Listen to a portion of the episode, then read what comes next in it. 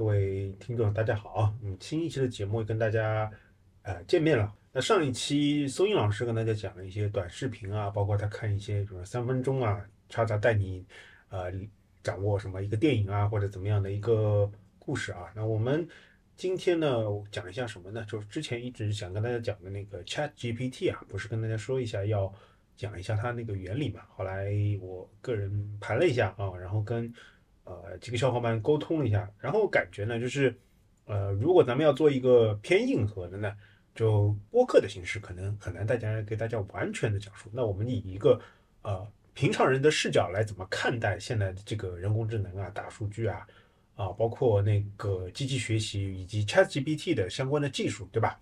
那这个首先是要让大家对那个人工智能啊，现在市面上说的人工智能啊。啊，有的人又会说什么呃机器学习，对吧？呃，这两者到底是什么关系？然后突然会又会冒出来，哎，人工智能还会牵扯到一个什么神经网络，对吧？然后神经网络里面还有什么深度神经网络啊？然后就会牵扯到什么神经网络，然后啊人工智能，然后哎突然又出现什么呃芯片？为什么它跟芯片又有关系呢？啊，它不是一个啊偏向于算法的东西嘛？然后。呃，导致呃非常火的那个 GPT 啊，或者叫 ChatGPT 的它背后的什么大模型，对吧？那这一年来，呃，那个整个大模型的相关的概念也也很火。什么什么叫大模型？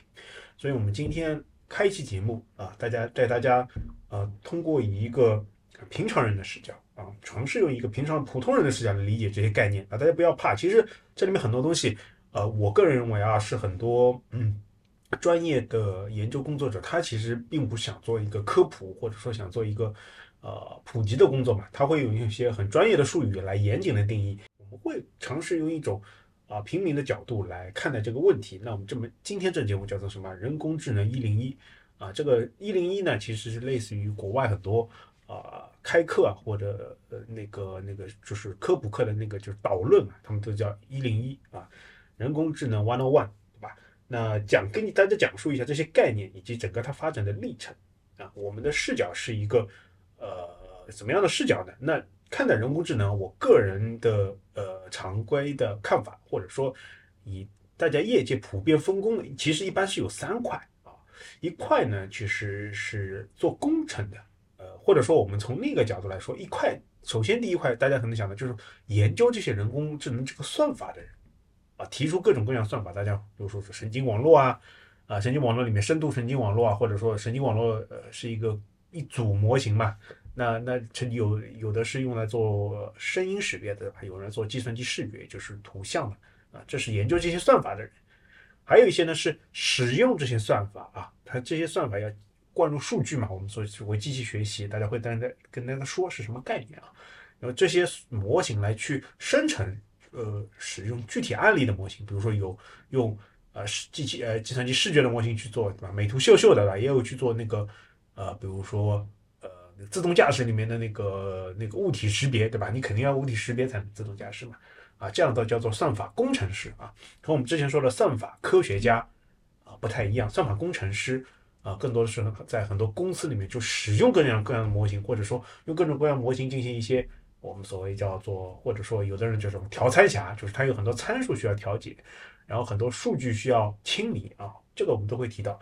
刚刚那个叫我们叫算法科学家吧，这是更多的是在啊大学或者说很多呃公司的研究性的机构里面。那还有一种是配合算法工程师做的，那么一般的软件开发工程师，因为因为算法它是整个还是偏向于一个呃那个所谓的模型啊，偏向于一个。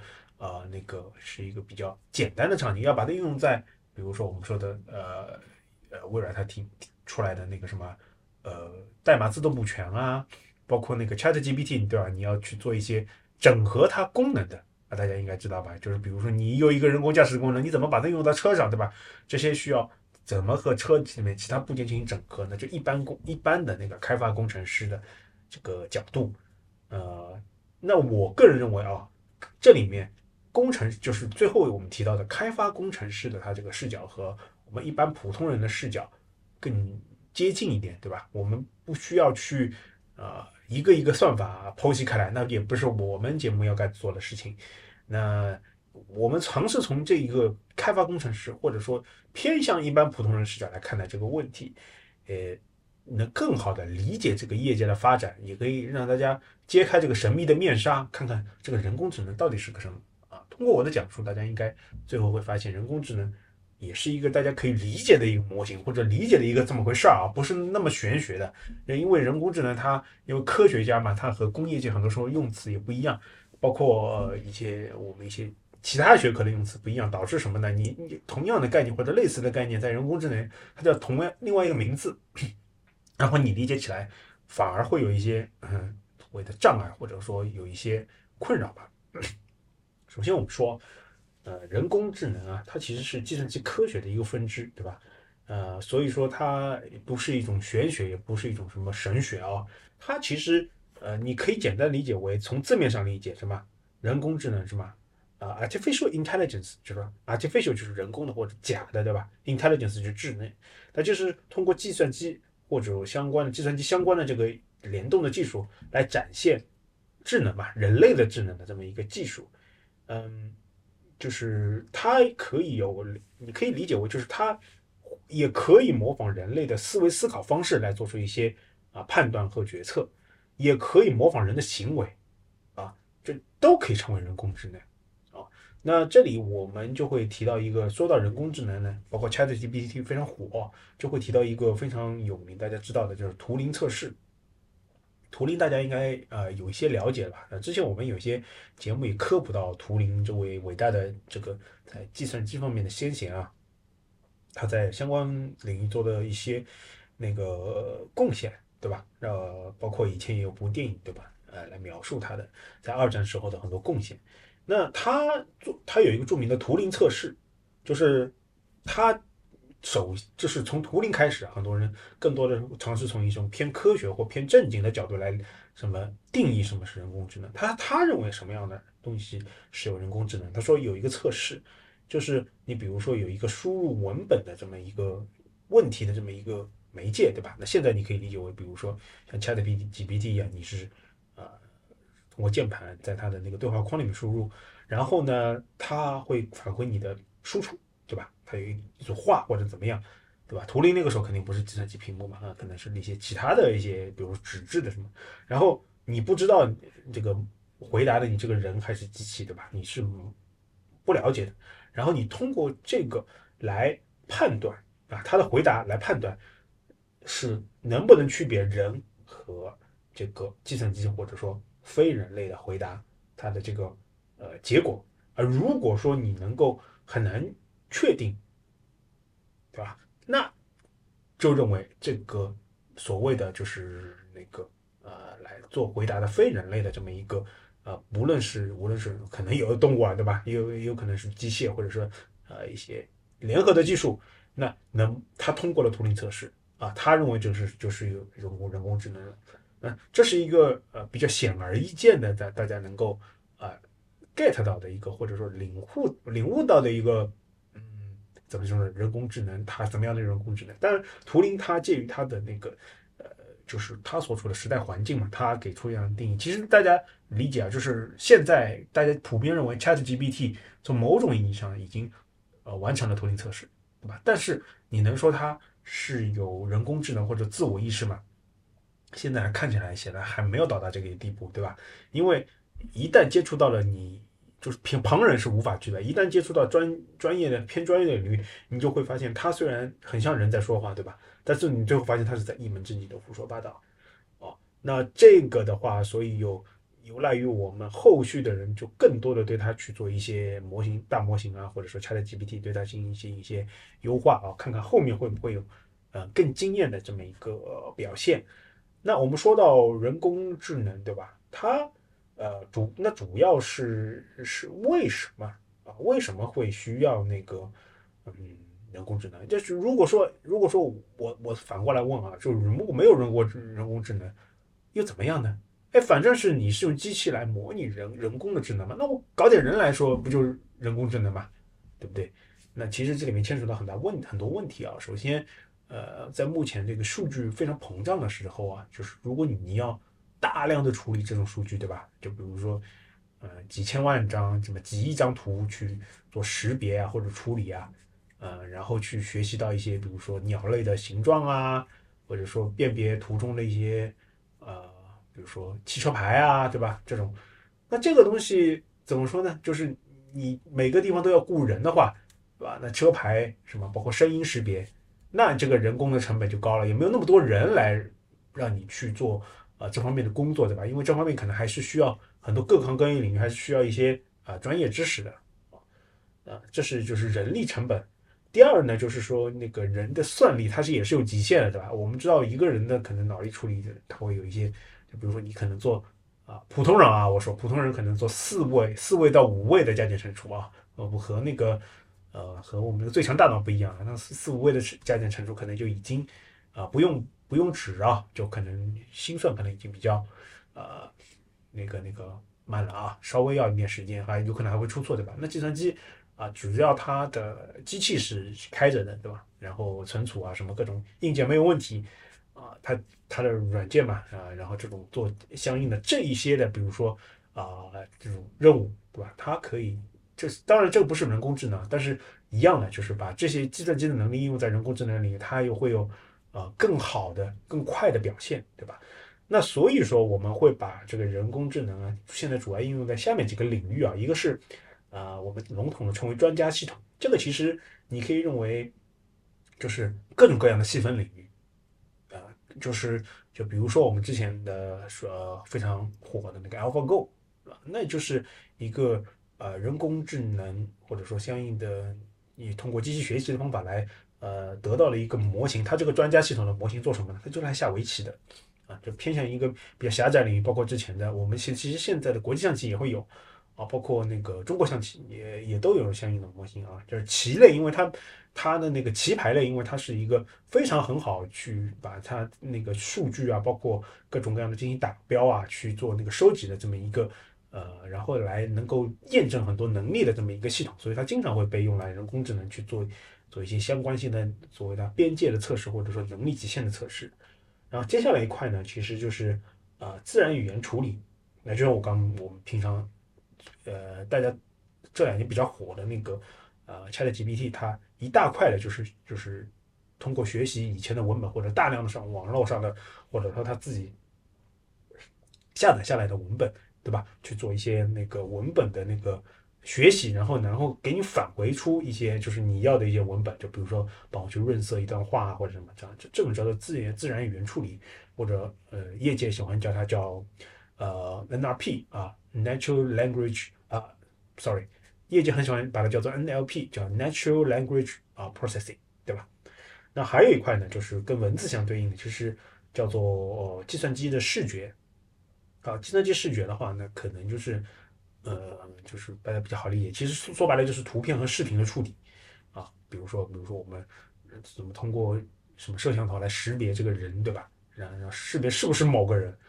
啊，包括我们说的是人脸识别啊，这些都是偏向于计算机视觉的问题，呃，那这是也是一大非常重要的一块领域啊，它以及它延伸的领域，不告不说了，自动驾驶，对不对？然后还有一些，比如说刚刚我们说的，就是人脸识别可以应用在安全，对吧？那也可以应用在那个，比如说刑侦，那我们还有一块就是。呃，叫所谓启发式问题解决，呃，这个呢，可能大家更多理解为，就比如说我有一些想法，但是我不知道，比如说具体的它的那个实现的路径或者怎么样，你能不能给我一些，比如说路径，或者说给我打个样，对吧？那这个其实大家也也现在用的比较多的，就是 ChatGPT，它是一块是那个自然语言处理，但。呃，但是它和比如其他的一般自然语言处理不一样，就是其他一般自然语言处理，比如说是翻译，对吧？我一个中文输入，你用英文英文输出，或者是一个法文输出，那呃那个 ChatGPT 它有一些启发式的给你一些回答，就比如说我想给给那个呃是某某东西某某景点命名啊，我希望会有一些中国古风的名字，融入一些中国呃的那个，比如说雪景的那个。诗词，或者说湖水景色的诗啊诗词啊，他就会给你，比如说一些西湖的诗词啊，比如需要是啊什么，比如说那个，比如说类似于什么大雪满弓刀啊，这个类似啊，他他都会给你去做一些融合，给你一些启发式的啊，这个类似于，比如说还有一块，就比如说什么呢？就比如说很多人工智能助手，对吧？他比如说我我想去那个什么什么什么地方啊，给我安排一下，这都是一些启发式的一些问题的解决嘛。那呃，还有一块我们刚呃，我们刚刚就是也说到过的，但是我们不把它放在一个大类里面啊，就是声音的识别，声音的识别呢，这或者说语音的识别，那这块我们更多的放在那个呃专家系统里面，对吧？因为呃，这块其实通过那个神经网络相关的一些发展啊，它已经那个相对成熟了，而且它的怎么说呢？我们说声音识别，它的相对的呃应用的领域是比较呃可以举例出来的，对吧？我们看它更多的把它理解为是一种那个啊专家专家系统啊。那说完了这个呢，我们刚刚就说那个那 ChatGPT，我们刚刚已经提到它是什么？它其实是自然语言处理和启发式问题解决的一个呃融合。它所以会你会感觉就是它为什么那么厉害，或者说为什么那么智能？就它会给你一些启发式的问题的回答，它同时它会有一个很好的自然语言的组织能力。那你这样就很难分辨，对吧？从图灵测试来说，你就很难分辨是人给你的回答还是机器给你的回答。那还有我们就说现在非常火的另外一块大模型呢，就是 Stable Diffusion 啊，就是呃现在很多设计行业和绘画行业接呃受到很多那个。冲击的行业啊，就是怎么说呢？呃，比如说大家非常了解 Stable Diffusion，对吧？用在设计啊，用在插画领域啊，这这个大家有时候乘地铁啊，或者说啊什么，就看到很多墙上面，比如说什么是有人工智能图生成，或者有什么软件生成，对吧？那这种其实都是是计算机视觉哦，它去学习很多图片，然后再去就启发式问题解决。比如说我要一个啊中国古风的这个绘图，我要我要一个西方。奇幻的绘图啊，它会给你生成一些啊带有一些创造性的或者启发性的这么一些图片啊，这这其实是呃现在我们就说，虽然是它有不同的应用领域，但是更多的应用领域会现在结合，才会产生出更强大的功能。那我们刚刚说了啊，就是整理了一下什么是人工智能，对吧？那呃就是说白了，其实就是利用计算机相关的技术来能够达到一个人类智能的一个水平，同时呢，在效率和那个处理能力上，啊，能够更高的啊，或者优于人的那个这个效率，或者或者它它那个处理量，对吧？那什么是机器学习呢？那机器学习其实它是人工智能一个分支，嗯，其实人工智能啊，它并不一定非要用那个通过呃，就是机器学习的方式来啊。我们先不说什么机器学习，有的比如说。它是可以通过现有的理论，就比如说金融交易，对吧？现在大家前两前两天，比如说非常火的那些，就国家要限制那个什么，呃，对对，也不是限制，对那个高频交易，对吧？或者说对对多次交易，就是一天的多次交易进行一个限制。当然，很多其实背后的什么多次交易，就高频交易啊，包括后面比如说啊，它背后的什么什么量化模型啊，它其实是有啊很强的那个数学和金融理论的。那相关的人通过这些金融理论。对吧？他去对于数据做处理，然后类似于一些别人比较复杂的公式啊，能够能够来得出一些相关的那个策经营的策呃交易的策略啊，这这就是一种就是偏理论的啊，这大家可以理解为这种叫做专家系统啊，就是比如说我要预测一个，比如说刚刚说了金融嘛，这种在金融类是最多的，那还有一些比如说我要预测，就比如说天气，对吧？那很多时候也会需要一些。呃，很复杂的一些公式计算，对吧？还有一些统计学的知识啊，大家啊也知道，就是很多其实时候是可以通过概率啊，或者说一些大大大数据的统计，你就可以呃得出来的呃这么一些就是展现人工智能的地方嘛。就比如说呃刚刚我们说到的这些东西啊，那机器学习它是一个什么方式来实现人工智能的啊？它其实。是一种就是比较所谓俗称一个炼丹的方式啊，就是但说到机器人工智能机器学习里面就会有一个什么叫炼丹炉啊、炼丹师啊。那什么是炼丹呢？啊，或者说什么是机器学习，对吧？就是啊，它其实是对于一些任务，我们刚刚说到呃人工智能嘛，它其实要解决一些任务，它去从一些的数据中啊，它会从一些数据材料中自动分析啊去。你不用跟他说，比如说我这个，我这个，比如说是根据什么理论，然后怎么处理，你就他会自动去，你给定一个任务，他自动去学习这些啊数据，然后得到一些相关的知识和呃经验啊，然后这是知识经验积累下来啊，他学习相当于你认为这个学习了嘛，然后对于这些任务啊，刚刚给定的这任务的呃就没有完成的任务，或者说一些近似的任务去做一些预测或者推断。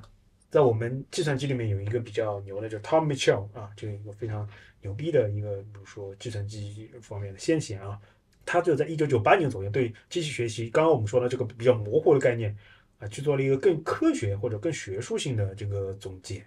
他那个是什么？就是他说了，对于一个任务 T 啊，就是一个有一个任务 T，他曾能够从相关的经验 E 中啊，就是 T 这个任务 T，它有一些。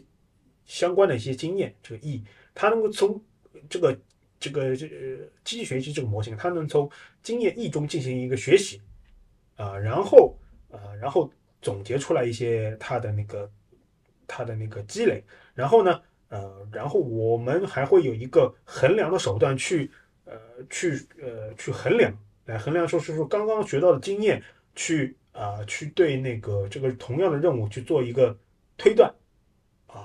然后呢，呃，然后这个我们有一个衡量的这个模型来来预测，或者说啊不是预测，来评估它这个啊学习完的知识应用在这个相关领域的它的这个能力，啊呃这样这样的一个概念啊。那其实大家看到这个还是偏向于很学术，或者说很啊就是文绉绉很难以理解。那我给大家用大白话来角度来理解是吧？什么是人工智能，或者说什么是机器学习？也就是说，说白了就是你有一组数据，啊，或者说有一组啊材料，那材料更多是用于作为数据来嘛。然后它有一个我们有一个模型或者有一个呃，这个模型可以是一个模型，或者说一组模型或者一个大系列模型，我们称之为就是有有一个模型，你可以认为里面有很多子模型啊，呃，有的模型复杂简单，这个模型呢能够从这些数据中啊，你数据灌给这些模型，它能够。呃，自动的，或者说能够有一个系统性的方法，把这个模型里面的呃很多参数给自动得出来，啊，就相当于这个我给你的模型其实是只是，比如比如说，只是一个我告诉你这是一个，比如说呃，大家如果说学过那个一元，也就是那个啊线性函数啊，呃线性代数的话，或者说学过就是最简单的函数，就是我告诉你呃这个。就是房价，比如说房价，今年的房价和往年的房价的这个关系是 y 啊，y 等于 ax 加 b，对吧？x 就是往年的房价啊。然后呢，你能够从啊这些的数据当中得自动啊学习，它会自动去学习啊，把这些数据进来，然后然后把这些相关的参数给填上来，然后相当于呃能够就是嗯，就怎么说呢？就是能把这个。啊，函数给那个那个怎么说？去训练出来，啊，这个过程叫做训练，就是我拿到数据，这个任务啊，任务它这个我要做任务就预测房价，那预测房价我不能直接做对吧？我得先先输入输入，那就这就有一些数据，那有一些数据呢，就数据分为两部分，一部分是用来我用来预测的，啊，或者说我要做的实际任务，还有就是以往的这个历史的这个经验，对吧？就是说我已经有一些。啊，往年的那个，比如说相关的数据，那可能比如说是，比如说房价，就是比如说经当当前的经济数据啊，啊，当前的个人消费存款啊，当前的就是啊前两年的房价，对吧？这有一系列参数了啊。然后呢，呃，然后我也会有就是我要预测的，比如说今年啊，今年的这个呃经济情况啊，消费数据啊，什么房价的这前。今年为止前两年的房价，那这个我不用用来做训练，好，我把刚刚就是之前有结果的，对吧？就去年的房价什么啊都有的，对吧？那我们给它给它放到我们这个模型里面，啊，模型哎把这个数据，就它会去自动匹配，把这些参数去学出来，然后就是更好的去接近，就是它预测出来值不可能完美的符合，完美的符合我们在人工智能或者说机器学习里面叫叫 overfit，就过度拟合。因为其实现实生活中，你统计啊什么，你知道会你会有一些误差的，对吧？完美符合其实是一种很畸形的现象。那其实就是它会更好的就符合你所有输入数据的这么一个曲线，对吧？就说白了就是把这个模型里面参数自动给呃算出来啊，算出来之后，然后我们就会把今年的数据给灌进去，因为它参数都确定了，然后最后给你会推出来一个房价或者相关的东西。那这个东西，那我们会比如说我们如果有了今年的。啊，我们如果有了今年的那个房价，或者说我们当中还截取了一些数据，就是什么？一个是做训练，一个是做预测，对吧？还有一个去做校验，对吧？我们去看看，就比如学出来这些模型，对吧？然后和今年的数据一对比，对吧？比如说拿出来了今年，到时候今年的房价出来了，我们一看它预测结果和我们的预测结果啊差距多少，对吧？就其实就是一个衡量的体系啊。说白了，大家有没有理解？就是说白了，我就是对于相关的任务，我去搞一些数据进来。啊，数据呢，我可以分成两份，也可以分成三份。一般来说会分成三份啊，三份就是一块很大的一块，比如说百分之七十，我用来给他们呢，我又给它放在一个模型里面啊，我有一些，比如说各种各样的问题啊，比如说啊，比如说推荐系统啊，啊，包括比如说，比如说刚刚我们说的那个房价，可能更多更多会是一种线性规划的啊模型啊，放在里面，但是模型里面的参数是不固定的，它是会根据一些数据来变化的。啊，然后我们把数据放进去，然后它就会比如针对，比如说过去几十年的数据哦，它去做一个匹配，哎，出来一个这么一个曲线，哦，它是是可能是房价的曲线，然后，呃，然后我们会把它当中的，比如说百分之二十，我们刚刚说百分之七十用训练，百分之二十去做校验，对吧？就刚刚那个模型，然后我们拿过来啊，拿过来就把它输入，啊，输入就是已经参数好的模型输入，哎，得出来一个结果，然后我们这些这些数据其实是已经有结果了，对吧？我们预故故意留着就不做预测。啊，哎，拿出来这个模型看看，看看这个结果和我们这个留下来校验的啊匹配不匹配，或者说误差高不高？误差不高，哎，就说明我们这个模型训练的挺好的，对吧？它已经能够掌握这里面其中的规律了，对吧？然后我们最后去用它来去做预测，或把它推出去，比如说啊，根据今年的房价，然后明年的房价，对吧？啊，然后就就去去预测明年的房价，就类似这样的一个叫做机器学习。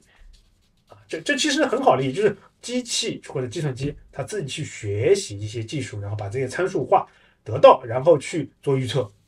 整个的话，其实我们根据那个刚刚说到了，就其实里面机器学习啊，大家可能会觉得这个模型是非常重要的，对吧？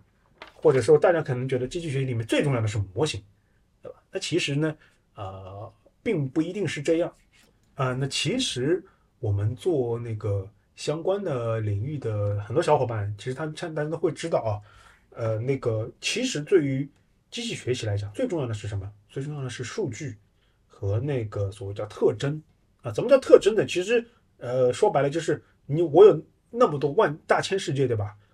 我到底去需要哪些输入，或者说我到底哪些衡量的那个参数来作为我预测房价，比如说预测的东西的一个维度？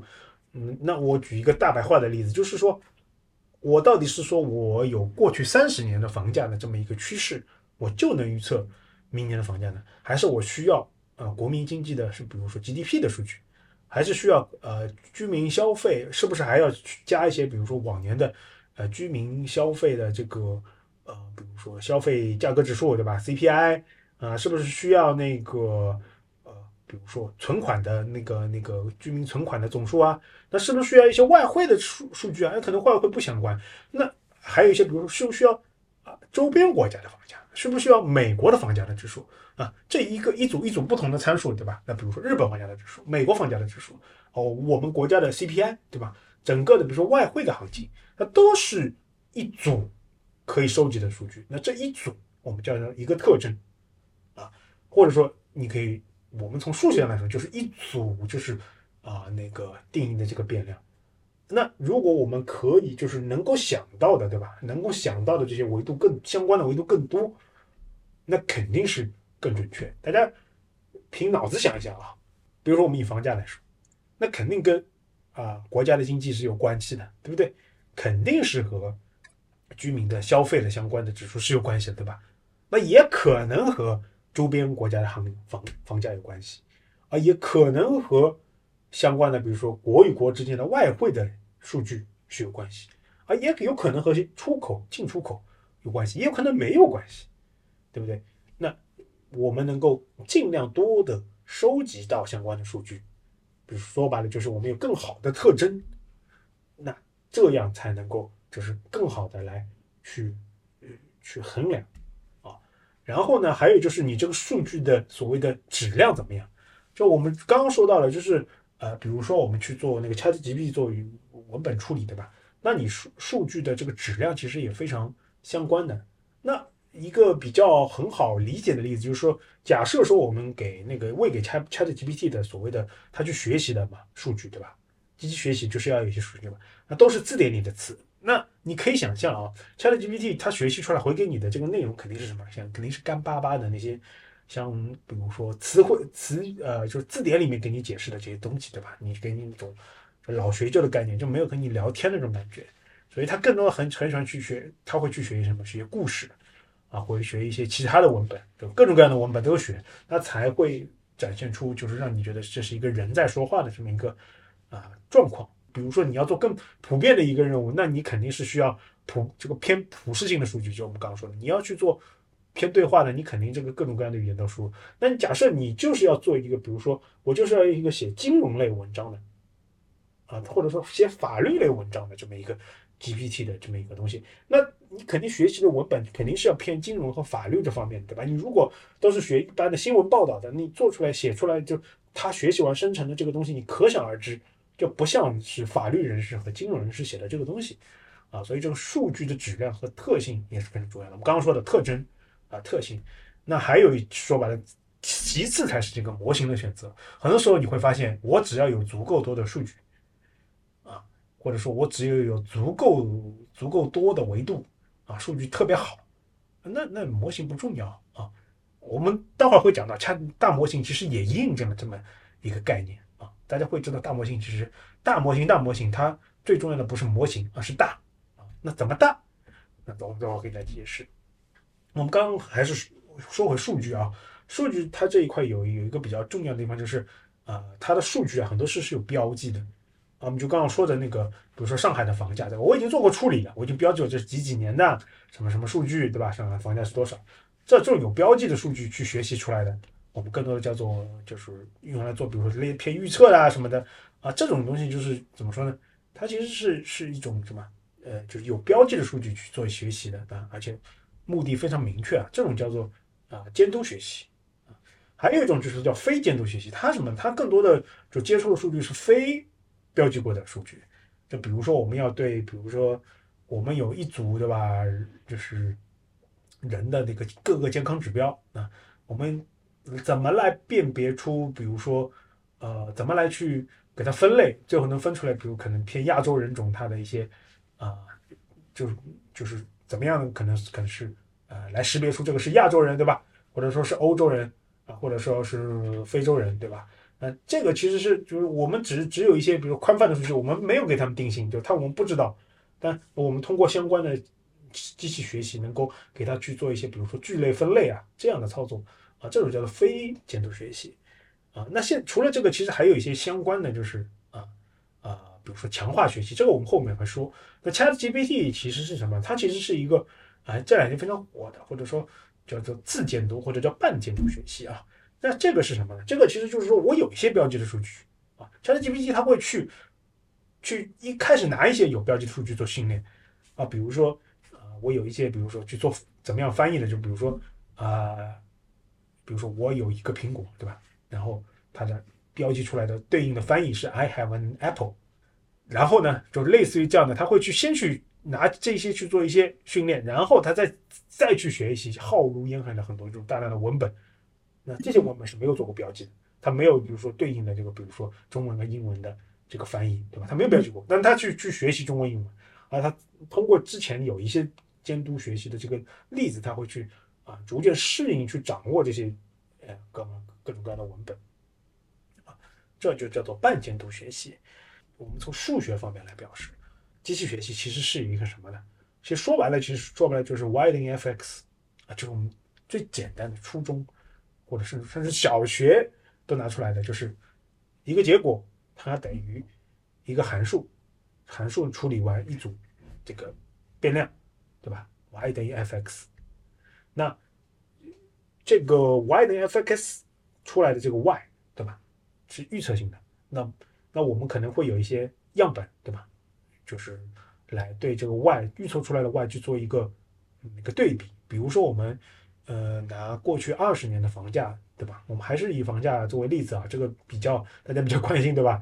呃，也也也那个比较好说明啊，就我们把去年二过去二十年的，对吧？房价，然后呢，我们留个近三年的房价，啊，然后给他去做一个啊保留，然后呢，过去三年之前的、过去二十年的或者过去三十年的房价拿过来，我们学习出来一个函数 y 点 f(x)。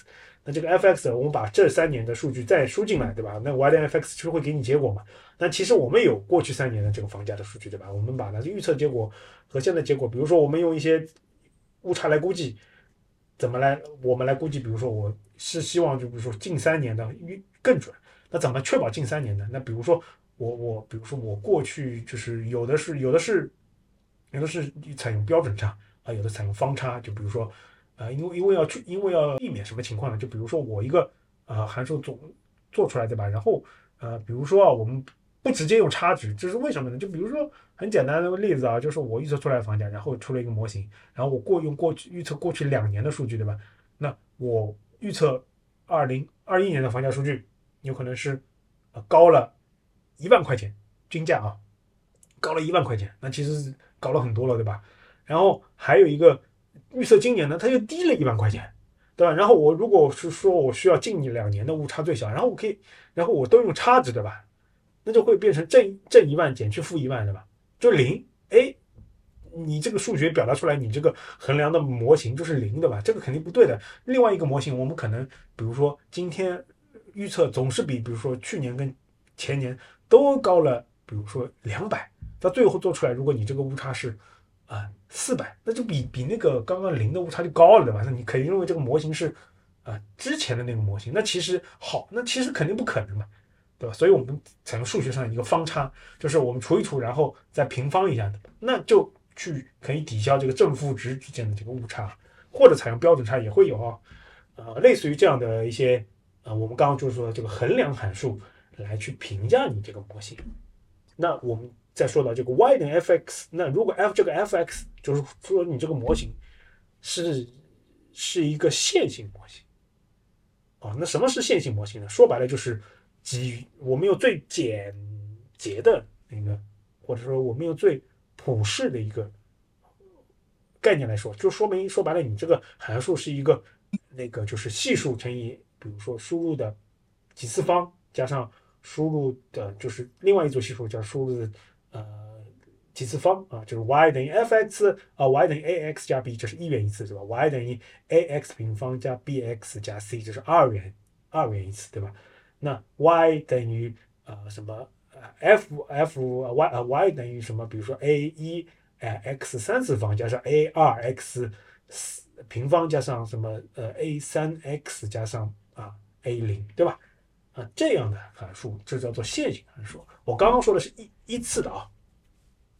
那如果说我们把它就刚刚说的嘛，就是一组输入，对吧？就比如说往年的房价，我们刚刚说了还会有更多的特征。那更多的特征我们把它排列出来，其实说白了就是一组向量，对吧？就是呃这个最终的房价它是取决于，比如说呃房价啊，它和房价相关的有一组系呃房系数和那个比如说。呃，消费指数和外汇，对吧？和那个进出口数据啊，它都会有一些和它相关的这些系数啊。这这其实就变成了一个什么？变成一个矩阵和向量的这个计算啊。那我们这边已经提到矩阵向量了，大家给大家埋一个伏笔啊。很多人可能开始头疼了，我们就不多说这个了啊。大家可以知道，就是输入这个 x 可能是一个多维度的啊，不一定是一个单线维度，就过去的房价，对吧？那它相关的系数也是多维度的。那这个系数相加相乘，其实已经涉及到向量跟矩阵了。那啊，还有一种，还有一种 y 等于 f(x)，它的这个 f(x) 是什么呢？是这个 x 先经过一些线性变换，就刚我们说的这个呃线性函数，对吧？再去做一个非线性变换。什么是非线性变换？它就可以理解，就比如说我们要去做一个分类问题，就比如说辨别啊，辨别说这个机器有没有异常，对吧？那我们肯定就嘟嘟嘟嘟嘟预测出来。刚刚我们说了，就比如说我们这个函数预测出来，预测出来之后是一个值。对吧？最后是一个值，那这个值，比如说，就我刚刚我们说的房价，对吧？比如房价是很好理解。那比如说我们刚刚，比如说一个机器的预警，比如它有这个锅炉的指数，对吧？它有那个污水的指数，它有一个，比如说它有一个当当地的温度，对吧？呃，最后肯定预测出来一个值，对吧？这个值，那到底是不是这个系系统出来一个异常呢？啊，它会，它会，比如说，那我们就需要，对吧？比如说我们假设说我们最后弄出来是一个概率，那我们就会说大于零点五。啊，假设说大于零点五是一个异常，小于零点五是一个非异常，对吧？那我们其实说白了就是要有一个函数，对吧？从数学上要有一个函数，能够让这个输出的这个一个连续的值映射到一个离散的空间，对吧？比如说我们就是比如说高于零点五啊，我们最后啪一个非线性函数出来，它就是一，对吧？它就不是一个连贯，对吧？那还有一个现象，噗，它就变成了一个零。那我们知道一就是异常，对吧？零就是非异常。啊，这就是一个线非线性的变换。那如果说你的 y 等于 f(x)，你这个 f(x) 包含了对于 x 的那个先做一些线性变换，对吧？我们刚刚说的多维的参数，对吧？它有一些参数的，然后才去做一个呃那个非线性的变换。那这个其实就是一个非线性的模型啊。那说白了就是以前大家就会有一个单组的这么一个模型去做这个预测，就比如说我们说的就误差检测啊什么这之类的东西，啊，这样就就是在人工智能已经发展到一定程度的时候，大家都会提出不同不一样的模型。那什么是人工神经网络呢？对吧？听上去很屌屌的，对吧？很牛逼的。人工神经网络它其实呃和人工智能啊或者这个东西，其实科学家他很喜欢。去牵强附会，它是在医学上，然后剖析，或解剖出来人的神经元的那个模型之后啊，它是提出来一类似的啊，类似的这么一个啊所谓的数学的结构，来模拟说人人神经。元的它的一个传递方式啊，并不是说我们真的已经了解到了这么神经元它的这么一个信息量的传输，不是，就我们大概知道，它解剖模型这样。那科学家说，哎，我这个数学模型更好符合一个神经元的这么一个啊传输系统。说白了，就是我们刚刚说的一组输入啊，它它有一些线性参数，对吧？然后进入一到一个线性的函数里面，就我们刚说 y 等于 f(x) 加 b 啊，是吧？这什么或者 y 等于怎么说，就是 b(x) 平方加 c 啊，就是这种就多。多维到底有多少维，你自己决定啊。然后，然后再，然后，啊，sorry 啊，然后，然后再进入那个，进入进入到一个那个传递函数，传递函数这更多的是一个非线性，就像说把这个你算出来只映射到一个空间里面啊，然后作为一个数作为一个输出，对吧？这一个东西就很很像我们神经元里面什么什么呃传导的那种什么什么树啊、什么剑啊、什么就那些东西啊，就科学家牵强附会的。那这一个神经元，那如果说我们把这些一组一组这样的输入，对吧，铺开来，就是纵向的铺开来，就是说白了，我有一组神经元，对吧？我还可以有另外一组，我还可以另外一组。那这样的东西，这样传输的像网格一样的东西，对吧？最终出来的这个东西就像一个网络一样，就叫做神经网络啊。你可以认为，其实说白了，其实就是一只一些呃多维数据的一些数特征的输入，然后经过一些呃一。一各个神经元它的系数，然后再到各个神经元它的传递函数，然后各个神经元出来的一个结果啊，大家可以去查看一下啊，随便搜一下神经网络它的那个图，基本上都是这样啊啊，像一种交叉的一样的。然后呢，呃，这样的这样的叫做，然后学习出来的，最后它可能数据。各个神经元的输出，它最后做一个汇总，对吧？它做一些线性变换，或者说非线性的映射到它各种各样的问题，比如房价可能就预测到一个相对的指数，对吧？啊，然后比如说分类，它可能要预测到一个非线性的，就零和一的空间，对吧？嗯，这样的叫做神经网络啊。但其实这是五五六十年代就提出来了吧？然后啊，可能是八九十年代就提出来了，然后在九十年代就销声匿迹了啊，因为大家发现没什么花头，对吧？那为什么？呃现在又回归了，为什么那么就是火热呢？因为大家发现，就是这个神经网络刚刚大家推出来的时候是一层，那，那为什为什么不用两三层呢？那个当时计算机没有办法来实现，这就是我们说到了啊，机器学习里面或者说人工智能里面非常有的就是工程上的进步也是息息相关的。它说白了还是一个计算机的学科，对吧？然后。然后呢，相关的那个机器的算力出来之后，它可以有多层网，就说明了我这个神经元的学习出来数据可以作为下一组神经元或者神经网络的输入输出。那这样一多层，这就是我们所谓的叫深度神经网络，就说明它中间的这些层啊，我们在那个模型上叫做隐藏层，它隐藏层就非常多啊。这一种就叫做深度神经网络。那还有一种更花的是什么？就是它神经网络这不是一层层传导下去嘛？它可能这当中某一层的输入啊啊输出啊，可以反馈回来啊，作为前面几层的这个输入，它有一个反馈，你知道啊，这个东西就就呃说白了就是它有一个带反馈的神经网络。那这个在数学计算上或者机器学习，它自己去学习技术，根据数据来学习技术又更复杂。等到到后面那个说我们计算机更进步了之后，和相关的模型就是有一些有一些优化之后，哎，它能够学习出来。那那这样的话，它的那个那个神经网络啊，就就就就更发达了。那那什么是大模型呢？啊，大模型我最后一言蔽之，说白了其实什么呢？就是大模型就是我这个模型这个输入的参数又多，比如说啊，ChatGPT，比如成千上万对吧？已经不止可能有十万、百万对吧？百万组的输入，然后我这个层数有好多层，然后每就神经元也有很多，那这样它最后学习出来的这个巨大的神经网络，每一个点可能都是一种参数和一个，比如说它那个传递函数里面的这些参数对吧？然后。你巨量的数据输入之后，它学习出来的这个很大的这个模型啊，有很多很多巨量的系数的这个东西，这就是大模型。哦，没有什么没有什么特别那个所谓的那个花头的嘛，这就是一个大模型。说白了就是它的神神经网络又深，然后参数又多，然后它学习出来的这这这个模型很大，对吧？这就是大模型。这就是那这就是为什么和芯片有关的，因为去要去做做这些数据的输入训练。